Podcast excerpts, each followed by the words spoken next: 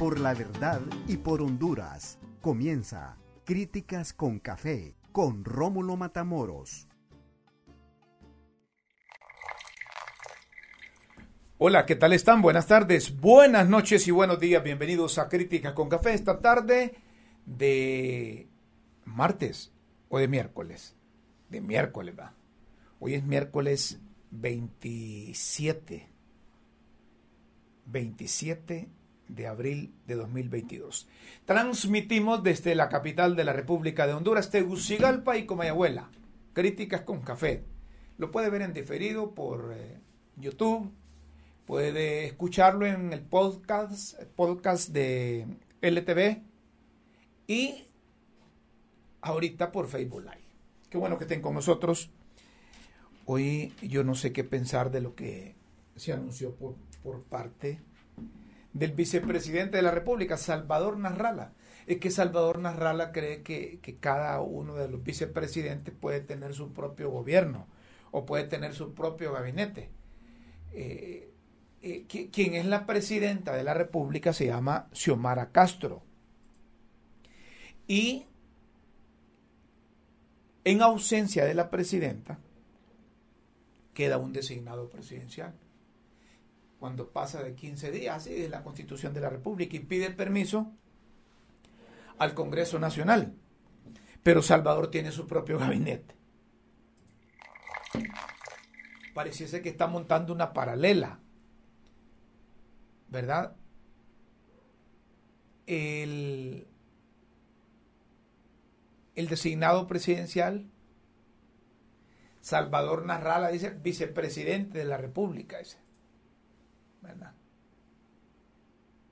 Y, tiene una nota ahí que la leemos, indagación preliminar sobre las elecciones de 2017, con la finalidad de establecer sustento para fomentar denuncias e investigación formal sobre posibles actos y actores de los delitos de traición a la, a la patria, fraude electoral y violación a los derechos humanos, incluyendo asesinato de compatriotas en protesta. La corrupción, pereré, pereré, pereré, pero, en consecuencia, dice, el despacho del señor designado presidencial, designado Salvador Narrala, y él tiene en la membresía vicepresidente, ha instruido a su unidad anticorrupción e impunidad para que proceda inmediatamente a realizar indagaciones preliminares sobre los eventos ocurridos antes, durante y después de las elecciones del 2017 para que en un plazo no mayor de 60 días establezca mediante un informe al despacho si existieron méritos comprobables que permitan abrir un proceso de denuncia sustentada y proceder a una formal investigación utilizando para tal efecto todos los medios constitucionales disponibles. Estas indagaciones se enfocarán en tres áreas principales delito de traición, traición a la patria, fraude electoral y delitos de lesa humanidad incluyendo los asesinatos de nuestros compatriotas, así como violaciones a los derechos humanos. Y hay instituciones para esto, Salvita. Salvador, sos designado presidencial bajo la figura de la presidenta de la República, Xiomara Castro Sarmiento, te eligieron, muchacho. Ahí busca otras instituciones, pero eh, yo creo que es que Salvador no le ha caído el 20, cree que todavía está en campaña a menos que la presidenta de la República le haya autorizado montar ese, ese, ese, gabinete del designado presidencial. Pero hay gente, hay gente también que, que, le sigue el juego. Ahí está un señor que es hijo de, de don Moisés de Jesús Ulloa Duarte, quien tuve la oportunidad de conocer, ¿verdad? Como periodista. Él es bien mandado y dice, He recibido la orden del señor designado. Salva presidente. Miren ustedes cómo usan. Salva presidente. Ya están en campaña. Y procederemos, dice. Y procederemos.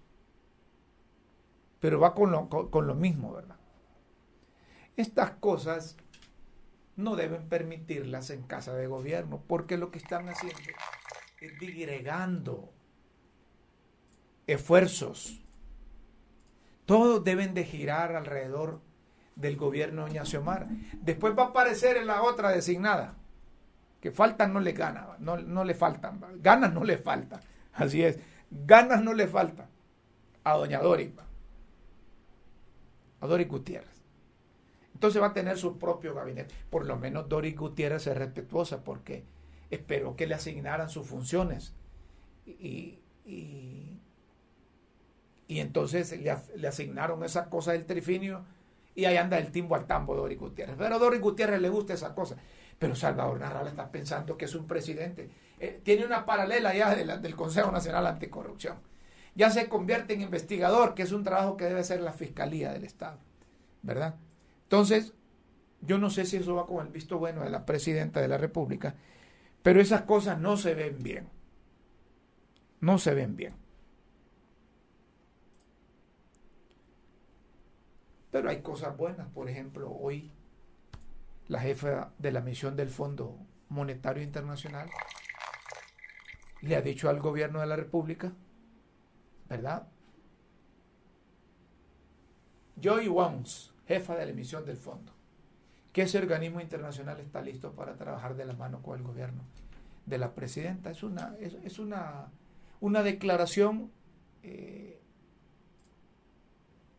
de identificación, ¿verdad? Con el gobierno. La jefa de la misión del Fondo Monetario Internacional. Entonces esto significa que, están a la disposición para dialogar con respeto en el marco de mejoras, eh, de mejoras relaciones o mejorar las relaciones con el Fondo Monetario Internacional. Es bueno esto. Tener puertas abiertas con el Fondo Monetario Internacional es abrir puertas con otros organismos internacionales. Después viene el, Banco Mundial, después viene el Banco Interamericano del Desarrollo, que se supone que, los técnicos que tiene el gobierno de Doña Xiomara ya han hecho acercamientos con ellos.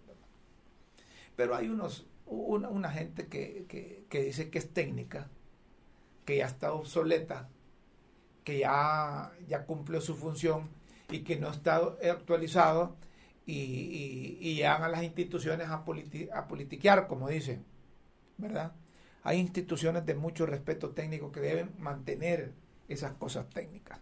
Pero hay, hay funcionarios que llegan a las instituciones como que lo saben todo, ¿verdad? Eh, quieren hacer de ingenieros, quieren hacer de albañiles, quieren hacer de aseadores, quieren hacer de comunicadores, quieren hacer de, de todo lo que hay, ellos saben de todo. ¿verdad?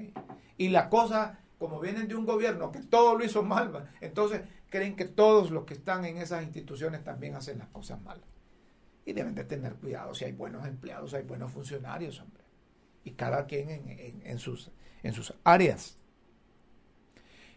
Vamos a esto del trabajo por hora. Ya el Congreso de la República aprobó en primer debate la eliminación o derogación de esa ley que es inconstitucional también, pero como favorecía a unos sectores se quedaron callados. Y lo que causa, causa que o llama la atención es que eh, con esto de la ley de trabajo por hora, yo escucho ahí y veo, escucho y veo en los medios de comunicación que sobre a los patronos entrevista. ¿Verdad? Como que están en de que se derogue esa ley. Pues esa ley fue aprobada en 2014. Y esa ley se hizo para ayudarle a unos empresarios,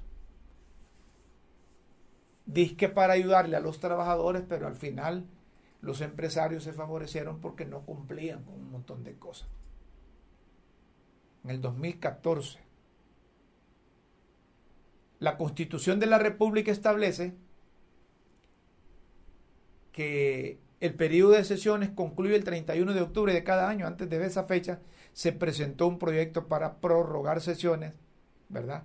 Y Luis Redondo indicó que se publicó, que lo publicado en la Gaceta estableció que las sesiones se prorrogaron hasta el 19 de enero de 2020, por lo que el 20 de enero no estaban habilitados para aprobar 67 decretos, entre ellos la ley de empleo por hora. Esa es la sustentación que, tiene Luis, eh, Luis, Luis Redondo, quien dirige el Congreso.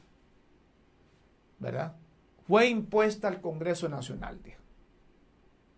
No estaban habilitadas las sesiones. No, hombre, hay, que buscarle también el otro lado. Porque hay empresas que se aprovecharon de esa, de, de esa ley de trabajo por hora y tienen un año, dos años, tres años, cuatro años, hasta cinco años a los trabajadores bajo esa modalidad. Y miren lo inhumano y grosero que es. Y esto lo podemos decir aquí, porque aquí no tenemos compromiso más que con la mayoría del pueblo hondureño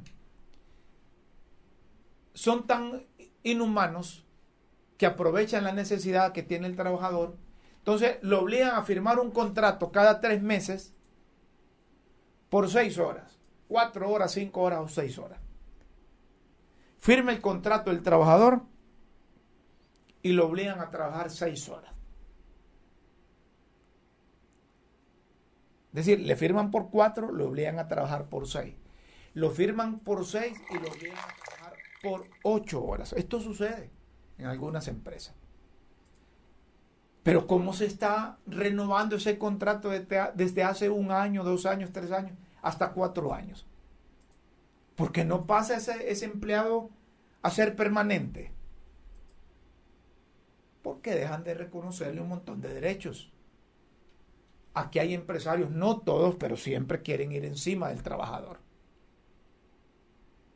Está bien que deroguen esta cosa, pero que obliguen al, trabajador, al, empleador que contrate al trabajador, porque si lo, si lo necesitaron un año, dos años, tres años, cuatro años, a puro contrato, ¿por qué no le dan la permanencia? ¿Por qué no le dan la permanencia? ¿Cabe esta pregunta? Si cabe, hombre. Si cabe. Entonces,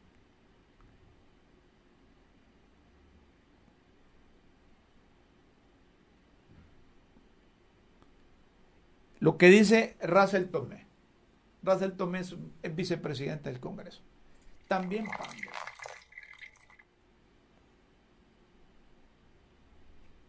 También Pando. Ya el primer debate de derogación de la ley de empleo por hora. Regresamos a nuestros orígenes, la Constitución y el Código de Trabajo, del Trabajo. No queremos que se pierda ni un solo empleo. Vamos por respeto al derecho de los trabajadores. Paso a paso seguimos avanzando. Pero luego aparecen ahí los, los call centers de los, de los empresarios. Ay, esos diputados, repito, que representan al sector privado y que los están bateando ahí con esa ley del trabajo por hora. No están haciendo bien los mandados, porque es que los empresarios tienen sus representantes ahí también, ¿verdad? No, no, no lo duden, es que así es. Es que así es. Ellos también van a abogar por los intereses de otros. Y eso ha sido desde siempre. Eso ha sido desde siempre.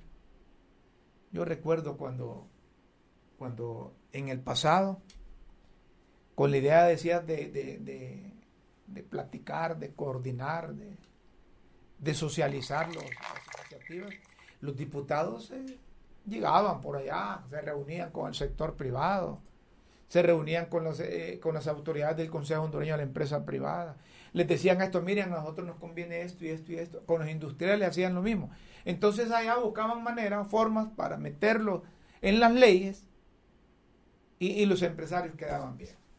Por eso es que los empresarios deberían de tomar desde un principio el rol como empresarios, generadores de, de empleo, de riqueza, llámele.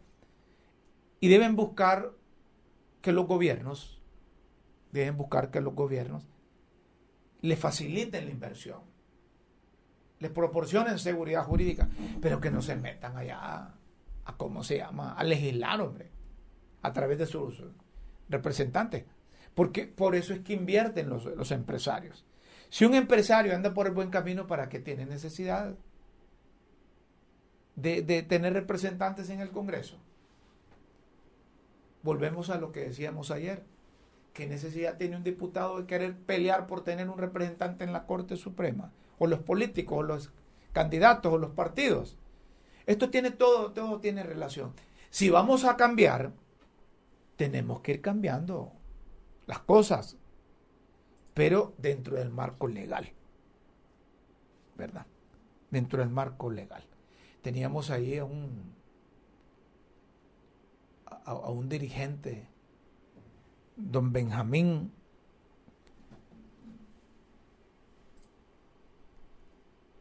Allí le mandaron el enlace.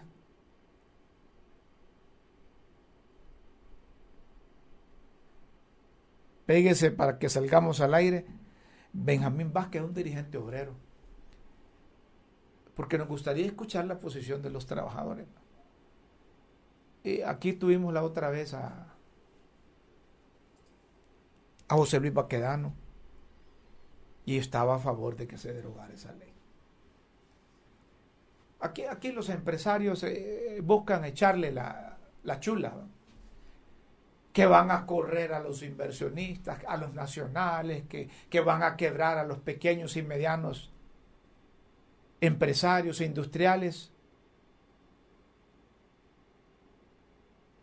Si aquí muchas de esas pequeñas empresas son creadas por los grandes empresarios también.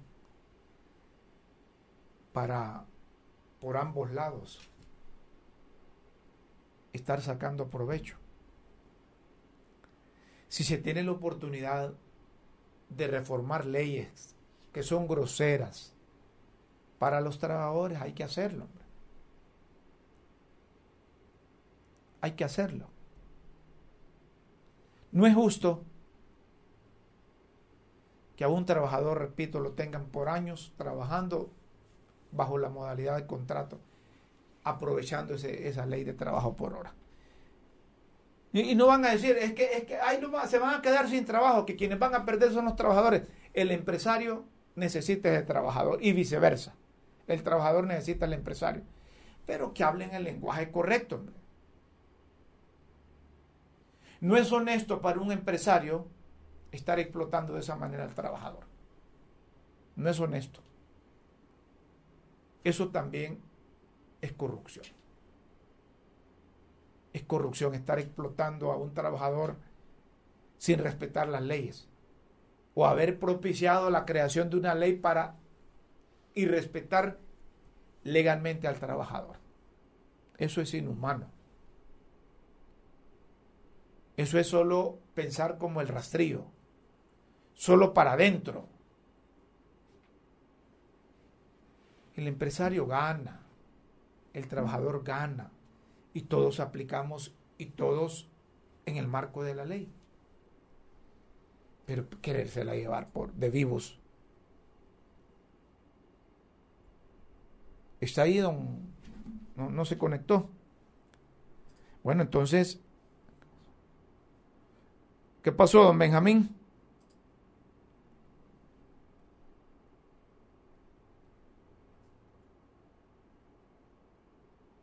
Bueno, no, pero si no quiere, si no está listo, no está listo. Nosotros eh, pasaríamos a otro tema. Pero el Congreso, el Congreso, como institución, ¿verdad? Yo no sé los diputados, porque como ahí hay un solo despelote, ¿verdad? Ahí la directiva eh, está, es una directiva que no fue electa con todos los procedimientos legales que el tiempo le va dando quizás las decisiones, porque eh, el respaldo, porque participan en las decisiones los diputados, esa es otra cosa. Pero insistimos en que deben regularizar, así es, legalizar esa junta directiva. Por alguna, con algún, algún mecanismo deben hacerlo. Pero si su majestad el molote lo pusieron en práctica para hacer otro molote, más grande esas cosas no, no, no deben ser. Yo no sé si hoy en el Congreso van a meter eh, la discusión del segundo debate, porque le están dando, le están dando tres debates y eso es bueno, porque eso ya día se viene, se viene hablando. Miren ustedes que, que, el Papa, el Papa Francisco le ha pedido que se trate mejor a las suegras. ¿Ah? El Papa Francisco pide que se trate mejor a las suegras mientras les reclama a ellas que no critiquen. Que no critiquen. Eso sale publicado ahí en el...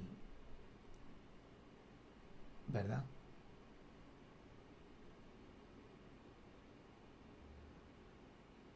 Que no critique.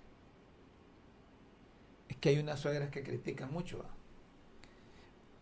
Pero hay unos que, que, no tratan bien a la suegra. Pues el, el, el Papa Francisco en un mensaje de segundos, e, eso no lo tienen, no se puede escuchar ese mensaje del, Papa. Se puede escuchar el mensaje del Papa.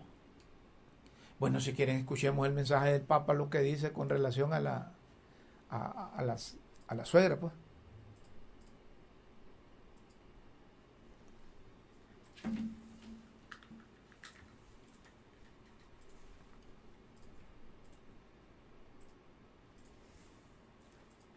E non... Sì, dalle volte sono un po' speciali, ma eh, ti hanno dato la maternità del coniuge, ti hanno dato tutto.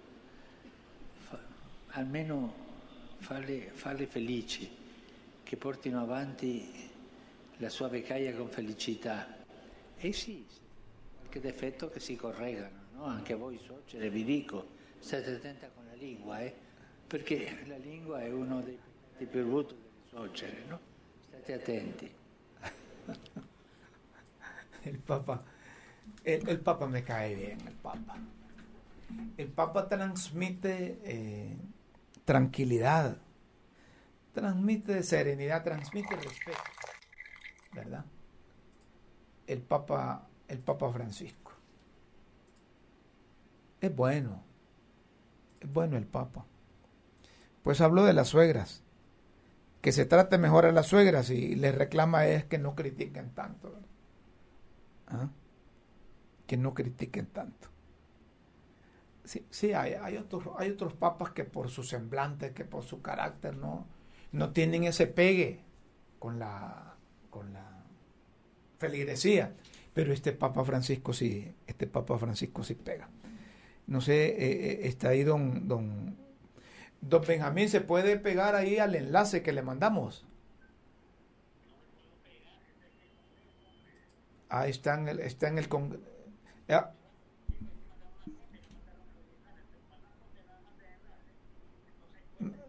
No le, manda, no le mandaron el original del enlace, no, si ahí tiene.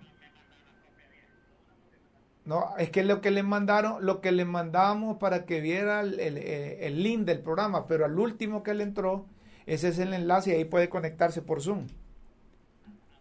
Hágalo ahí, me avisa. Ahí está queriéndose conectar, don. Eh, que están en el Congreso también ahí, ¿verdad? Me dice Benjamín Vázquez que, que están ahí en el Congreso siguiendo esa cosa del, siguiendo esa cosa del, pues eh, el Papa se ve tranquilo. Y los mensajes del Papa son mensajes que, que alimentan. Son mensajes que alimentan. Son mensajes que alimentan y llevan a la tranquilidad. Fíjense ustedes que, que, hoy decomisaron, hoy decomisaron en, en Costa Rica 10 millones de, de cigarrillos. los cigarrillos vienen de contrabando aquí para... De cigarros, vienen de contrabando aquí eh, para, para Centroamérica. ¿Verdad? La Policía de Control Fiscal del Ministerio de Hacienda decomisó 100 millones, o no, 10 millones de cigarros y un contenedor que provenía de Panamá por no contar con sus permisos correspondientes para comercialización. Todo lo incautado se envió a un almacén de depósito fiscal y se puso a la orden del Ministerio Público.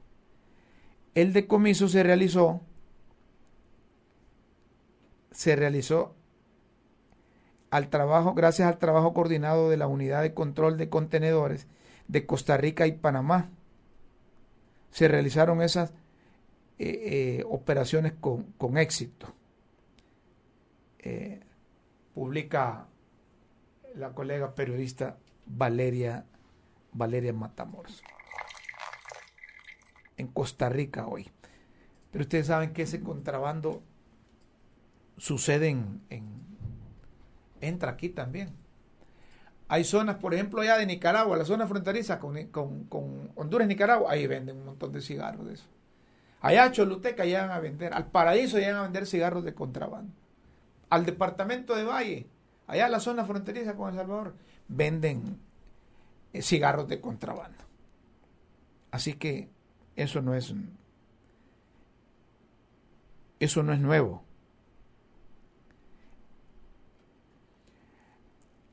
Hay un hay un video de la paralización de labores que tienen ahí los de la cervecería en San Pedro Sula de la cervecería en San Pedro Sula tienen una, una suspensión y es por contrato colectivo. ¿Verdad? Pero eh, la cervecería hondureña emitió un comunicado estableciendo que ayer un grupo de trabajadores afiliados al Estivis tomó la sorpresiva decisión de realizar una suspensión introspectiva de labores de un grupo de empleados en varios puntos de acceso de nuestras instalaciones de San Pedro Sula y Tela. Esta situación fue notificada al Ministerio de Trabajo, haciéndose presente un inspector designado por dicha entidad, quien levantó el acta respectiva con la conclusión que esto constituye una flagrante violación a las prohibiciones de los trabajadores. Esta acción ilegal se mantuvo durante todo el día y noche del 26 de abril, hasta bloquear por completo y limitando el acceso del personal a las instalaciones, deteniendo, lamentablemente de esta forma, las diferentes operaciones. Dicha situación se ha prolongado hasta hoy, 27 de abril, añadiéndose al paro de labores otras localidades del país. Desde ayer, a partir de la 1.30 de la tarde hasta las 5 de la tarde de hoy, refiriéndose a ayer, reunidos vía Zoom ambas partes, empresa y sindicato, se levantó un acta acordada en la cual se establecieron 13 puntos, atendiendo todos los requerimientos solicitados por parte del sindicato dejando establecidos tiempos de respuesta y compromisos como parte del proceso de solución definitiva. Pero sorpresivamente, dicha acta propuesta no fue firmada por los representantes sindicales, desconociendo la empresa la razón de la negativa, ya que se había llegado a un acuerdo previo durante el proceso de, de pláticas. Esperamos que el sindicato tenga conciencia y no tome estas acciones a la ligera, atendiendo el gran impacto o entendiendo el gran impacto económico que esto provoca en sus mismos afiliados, nuestros proveedores y nuestras más de 80 mil clientes que son familias hondureñas con quienes juntos trabajamos para un mejor país, la cervecería hondureña. Óigame, pero sí, si lograron acuerdos y habían establecido una especie de calendarización a saber qué pasaría, ¿verdad? O a saber si es que el, el Stevis, eh, el Stevie considera que, que no les están jugando limpio, porque también suceden esas cosas.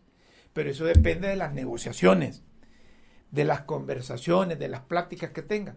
Hay un vídeo de los, eh, de los trabajadores, pero esto creo que es en San Pedro Sula, a ver ahí si los de producción eh, lo que, lo que paralizaron y andaban ahí con sus mochilas y visitando algunos departamentos que no estaban parados y los paraban, ¿verdad? ¿Se imaginan ustedes lo que significa un día de paralización de actividades de, de, la producción de cerveza?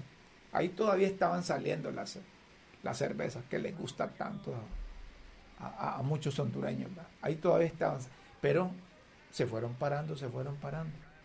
El impacto económico que tiene para la empresa y el impacto económico que tiene para el sindicato. Ya días no escuchábamos o no era pública una paralización de actividades del aguerrido sindicato de trabajadores de las bebidas y similares Stivis. Es uno de los poderosos sindicatos de Honduras. Por cierto, forma parte de la Federación Unitaria de Trabajadores de Honduras, de la FUT, cuyos sindicatos o principales dirigentes están apoyando, acuerpando al gobierno de la República, porque son organizaciones sindicales que se convirtieron en el brazo político ideológico del partido que hace 11 años se, se fundó, 12 años, libre y que gracias a la voluntad de la mayoría del electorado asumió, asumió el poder. Pero estas cosas deben ser superadas. Deben ser superadas. Porque el comunicado que envía la, la cervecería dice que atendieron todos los requerimientos solicitados por parte del sindicato y que dejaron tiempos o establecidos tiempos de respuestas y compromisos como parte del proceso de solución definitiva. Pero ¿sabe por qué se fueron a la, a la paralización? 48 horas de paro en el sindicato o en la cervecería. Ahí van a tener protestas de los bolos, Ya van a aparecer los bebedores con pancartas. Queremos cerveza, ¿verdad? Sí, es que, es que aquí, es que como está un país de contradicciones, la gente va a reclamar la cerveza. Los dueños de supermercados, de pulperías, de mini mercados, de mercaditos, van a reclamar que por qué no ha llegado la, la cerveza. Esa no va a dejar de, de producirse ni de consumirse. Pero habrá que conocer bien qué es lo que hay internamente para qué es lo que hay internamente para que hayan tomado esa, esa decisión. Vamos a hacer una pequeña pausa, noticia aquí en producción, y luego seguimos en críticas con café porque la huelga de los médicos continúa, las presiones de los médicos continúan y han escuchado ustedes un silencio casi sepulcral. ¿va? Nadie dice nada de eso no sabe que están cargando las emergencias enormes, que hay médicos que tienen que estar doblando turnos precisamente porque eh, las atenciones, eh, eh, las emergencias no se han paralizado. Las asambleas informativas continúan. Pareciese que el gobierno a través de la Secretaría de Salud están obligándolos con la ley del hielo. Los están dejando así sin, sin tomarlos en cuenta y están echando pencas uno y otros están parados. Y entonces creen que por el cansancio ese gremio va a ceder. Luego seguimos hablando aquí en Críticas con Café. No nos cambien. Seguimos, señoras y señores. Hubo un fallo, pequeño fallo de la energía. Bueno, pero aquí estamos. Se ha reunido el, el secretario de Defensa del Gobierno de la República, José Manuel Zelaya, ¿ah? José Manuel Zelaya Rosales. Nada que ver con el expresidente, es el sobrino. el titular de la Secretaría de Estado en el despacho de Defensa Nacional, José Manuel Zelaya Rosales, sostuvo hoy una reunión con la embajadora de Estados Unidos en nuestro país, Laura Dogo, con quien abordaron temas de cooperación militar y de amistad. Igualmente hablaron sobre la lucha que el gobierno de la presidenta Xiomara Castro libra contra el narcotráfico en las cuales las Fuerzas Armadas juegan un rol importante. En la cita también estuvieron el subsecretario de Defensa, coronel Elías Melgar, y el jefe de Estado Mayor Conjunto del Instituto Castrense, vicealmirante José Fortín. Miren ustedes que, que, no, la, la, prelación no la ponen en práctica en esa redacción. En la cita también estuvieron el subsecretario de Defensa, coronel Elías Melgar, y también estuvo el, jefe del Estado Mayor Conjunto del Instituto Castrense, el vicealmirante José Jorge Fortín. Es decir, que en la redacción le dan más importancia al, subsecretario. Al subsecretario, correcto, como el, secretario de defensa, de acuerdo, está, está sobre el, comandante. Después llega el subsecretario de defensa y después el jefe del Estado Mayor Conjunto. Y así va la cosa. La embajadora Dogu presentó sus cartas credenciales ante la presidenta Castro el 12 de abril, casi cinco años después de haber terminado su misión el jefe de la delegación, James Nilon. El gobierno de la presidenta Castro mantiene estrechas relaciones con la administración estadounidense de Joe Biden, lo que conlleva un fortalecimiento de la amistad y de cooperación mutua. Está bien, esos, comunicados son, son más, eh, son más live, son social, sociales, ¿verdad? Y en las fotografías ahí aparecen también. En las fotografías aparecen saludándose, es que son más eh, de protocolo. Aunque lleguen acuerdos, pero no los hacen trascender. ¿verdad? Por ahí de cooperación del gobierno de Estados Unidos para fortalecer las Fuerzas Armadas. Por ahí hablaron, a lo mejor es posible, ¿verdad? Que hayan hablado de, de, montar una nueva policía, una policía comunitaria, porque aquella policía eh, quedó marcada por, por el narcotráfico, puede ser, y porque no lo hacen, pues. Y que Estados Unidos está de acuerdo que hay una policía comunitaria que, que tenga relación más cercana que la respete la comunidad, la ciudadanía. Lo pueden hacer, hombre. Lo pueden hacer. Más cercana al pueblo, sí lo pueden hacer, una policía comunitaria. Sí lo pueden hacer. Entonces, en estas reuniones platican cosas de, de fondo, pero solo comunican la parte superficial, que se reunió la embajadora con el secretario de defensa y, y hablaron de relaciones que se mantienen de apoyo, pues, ahí nomás. Los Estados Unidos manejan más información que las propias autoridades hondureñas, cómo opera el, crimen organizado, cómo opera el narcotráfico, eh, eh, están promoviendo la migración, por qué la migración, y entonces esas cosas Estados Unidos públicamente está interesado en combatir. La migración irregular. Y para ello dicen hay que montar programas, hay que cooperar, hay que hacer esto, hay que hacer lo otro. Pero dicen, mire, el narcotráfico está creciendo por aquí, el crimen organizado está creciendo por aquí. Es increíble que en Honduras nos acostumbremos a, a, vivir entre maras pandillas, entre narcotráfico y crimen organizado. En Estados Unidos los tienen catalogados como terroristas. ¿verdad? a estos. Pero aquí no, aquí no pasa nada. ¿Verdad? Aquí como que no, no pasa nada.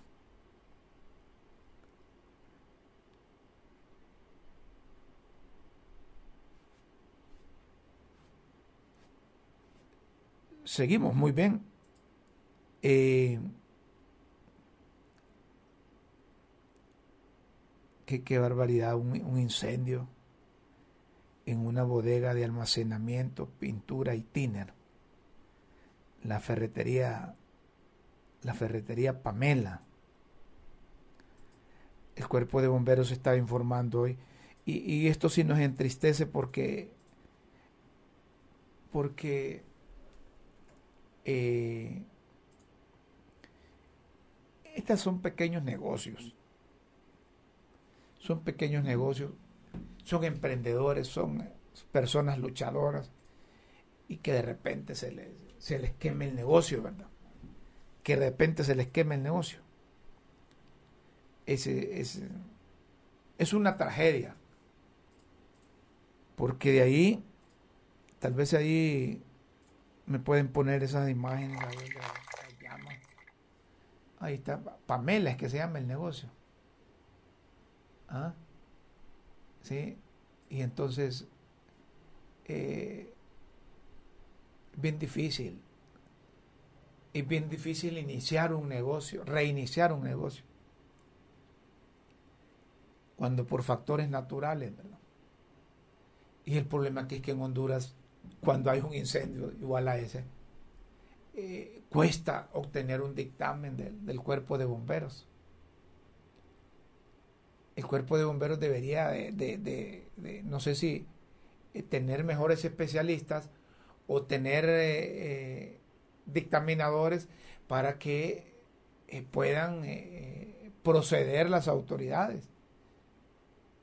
Y si hay, hay, hay, empresarios que está asegurado, pues también que le sirva, pero rápido. Sino que siempre ponen aquella colita. Causas del incendio en en investigación, en proceso de investigaciones. Entonces, eso hay que, hay que irlo mejorando. Eso hay que irlo mejorando por parte por parte del cuerpo del cuerpo de bomberos.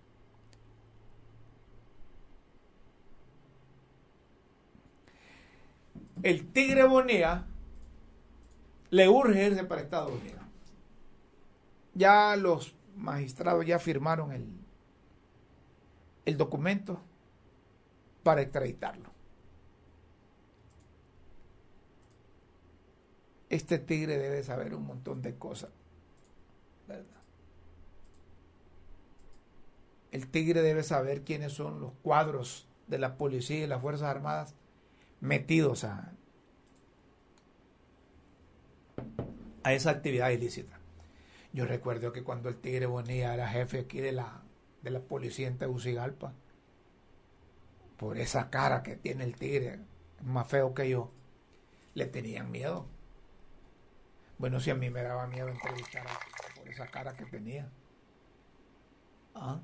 Pero ahí estuvo, ahí estuvo, pasó presidencias, pasó al gobierno, pasó hasta que lo toparon al tigre y está tan convencido, a lo mejor es que va a ir a colaborar allá para que le bajen las penas que hace, quiere ir. Que, que, que, que abrevien el trámite para sacar al Tigre Bonilla. ¿Verdad? Que después del presidente cree que, que debe estar allá en Nueva York. Ahora, el Tigre Bonilla tendrá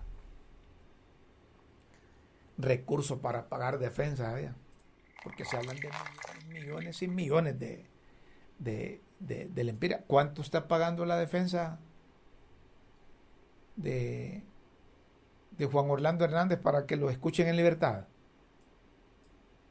Cincuenta y pico de millones. Cincuenta y pico de millones. ¿Y de dónde va a agarrar ese dinero? ¿Cuándo ha trabajado Juan Orlando? A ver que alguien me diga cuántos casos llevó Juan Orlando como abogado.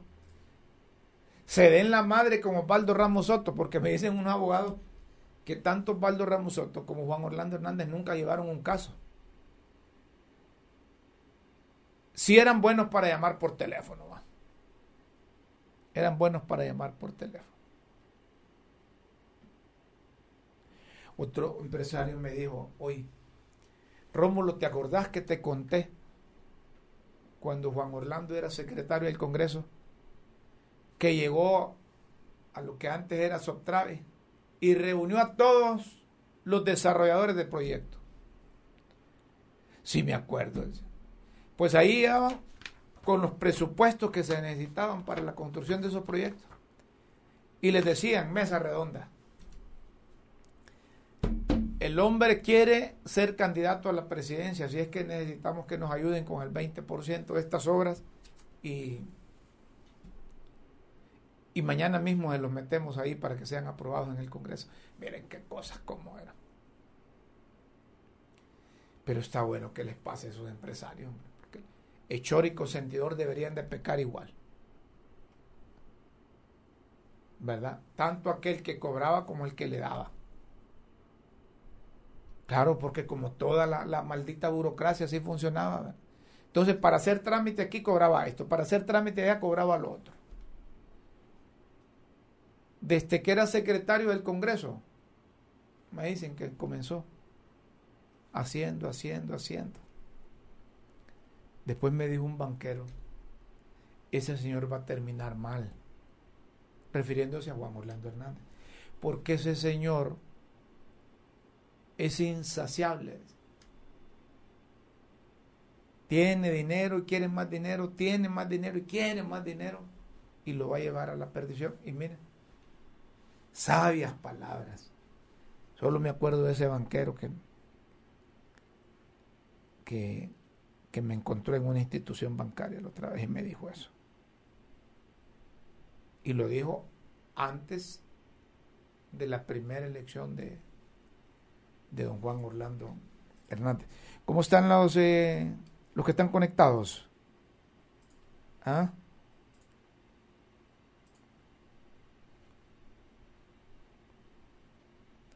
Correcto. Sí, tenemos que hacer una, una, una aclaración. Yo creo que sí vale que, que pongamos ahí, tal vez producción me puede me puede poner ahí el el afiche que salió hoy de críticas con café. ¿Ah? Correcto. Ahí, porque eh, eh, teníamos, teníamos programado salir en críticas con café en LTV. Correcto, eso. Gracias. Vuelan ustedes, hombre. A partir del 2 de mayo pero todavía están haciendo arreglos ahí, aquí del set. Y entonces lo vamos a posponer. Ya estaba lista Beatriz, estaba listo Guillermo y estaba lista Yesenia, quienes nos van a estar acompañando en el, programa. ¿Va? Buenos elementos, ¿va? Buenos elementos, los tres. ¿Cómo hice para convencer a Guillermo? ¿Ah? ¿Cómo hice para convencer a Yesenia? ¿Cómo hice para convencer a Beatriz? Fíjense que tenemos una condición que nos une a los cuatro. La verdad y el país. Ahí dice, por la verdad y por Honduras. Por eso. Por la verdad y por Honduras. Por el respeto a la ley. Todos coincidimos que en Honduras debe promoverse el respeto a la ley, el respeto a la constitución. Entonces, si hablamos el mismo lenguaje, el, programa va a ser un éxito, ¿verdad? Va a ser un éxito. Este ya les digo que va a ser un éxito. Es que, es que nosotros somos optimistas y con la ayuda de Dios nos consideramos exitosos. Así es que hacemos la aclaración, pero luego va a salir la publicación con, con la fecha correcta con la fecha correcta. Café se transmitirá de lunes a, a viernes, de 9 a 10 de la mañana, por LTV. Nos podrán ver en cualquier parte del país. Excelente programa, Rómulo. Ahí lo veo. Saludos, Juan Carlos Canales. Excelente programa. Saludos, Elvi Martel. Saludos, Nusli Morán. Saludos. Muy bien, gracias a ustedes que nos están, que están eh, siguiendo la programación y, los vamos a invitar también para que escuchen y vean el programa de 9 a 10 de la mañana. Críticas con café. Con Yesenia Torres, Guillermo Jiménez y Beatriz Valle. Ahí vamos a estar. Aunque Beatriz dice, mire, yo los voy a acompañar. Me gusta estar ahí con ustedes y el programa, pero los voy a acompañar un día, dos días, tres días. Pero conociendo a Beatriz, que no va a pedir la palabra aquí en el programa como la pide allá y se la niegan. Yo lo digo como diputada ya. Yo lo primero que le dije, mire, aquí no va a estar con Luis Redondo. Yo aquí le voy a dar, usted puede hacer uso de la palabra como quiera y cuantas veces quiera. ¿Verdad? Entonces, va, va a ser un esfuerzo para estar con nosotros. Y todos van a hacer un esfuerzo, ¿verdad? Para estar con nosotros. Así es que solo les hacemos la aclaración que eh, por motivos técnicos no va a ser el lunes 2 de mayo, sino que, sino que va a ser el 9. Entonces aquí otro mensaje. Rómulo, ¿y por qué no sigue ahí en el en las redes? No, si también se va a transmitir por las redes. También se va a transmitir por las redes. ¿Ah? no me quieren ver, no me quiere ver por no me quiere ver por, por televisión. Aquí hay otro que dice esto. Rómulo, mejor quédese allí, busque una radio porque usted es feo, dice. Mire, bueno, pero ¿qué vamos a hacer, pues? ¿Mm? Este, este dice que usted es feo. Ey, oíme, pelón, ponete, ponete peluquín. Vaya. Este sí, vean. Ponete peluquín. ¿Y qué nos agrada que, que se esté recuperando Julián Suazo? Ayer fue operado, salió bien de la operación. Está animado, está optimista. Nosotros, como amigos, nos solidarizamos con él y seguimos elevando plegarias al perfectísimo del universo para que eh, Julián pueda salir bien de esas intervenciones que tendrá. Julián es un, personaje en el país, es un hombre que, que, es bastante optimista, que sonríe, que, que, que hasta de él mismo cuenta chistes. Julián.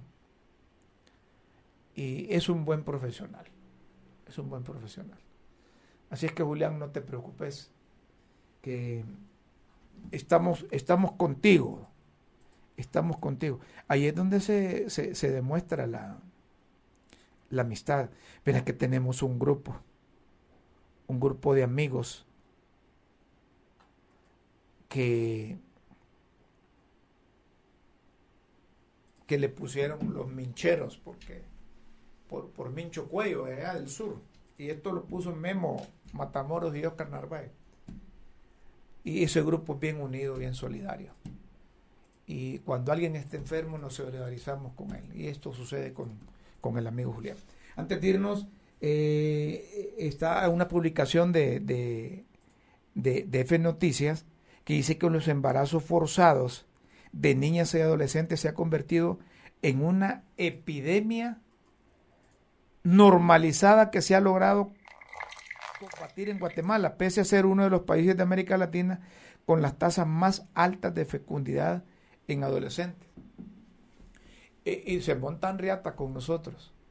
Los embarazos forzados de niñas y jóvenes es una epidemia normalizada en Guatemala. Igual en Honduras.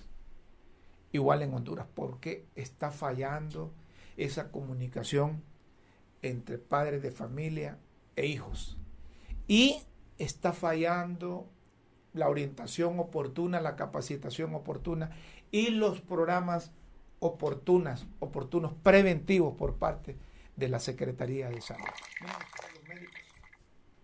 Los médicos, siguen en huelga. Teníamos pendiente una comunicación, nos dicen en producción que no entró eh, el Zoom, que no pudieron enlazarse, eh, pero eh, pareciese que que los están cansando. Los están cansando. Pero ese gremio es aguerrido. Recuerdo las luchas por el estatuto del médico empleado. Recuerdo las luchas que tuvieron. Y las luchas por solidaridad con sus compañeros siempre se van agrandando. Y después vienen la, solidaridad de otras organizaciones y, les pueden parar el sistema de salud. Porque no han cumplido los compromisos que, que establecieron.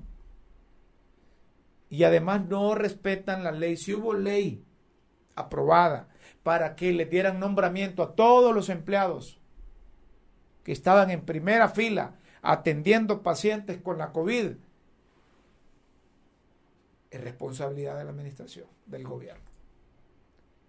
Y el ministro de Salud, siendo médico, debería ser más condescendiente. No haga como, como otros empleados o funcionarios que se creen alumnos de, de Juan Orlando Hernández, ¿verdad?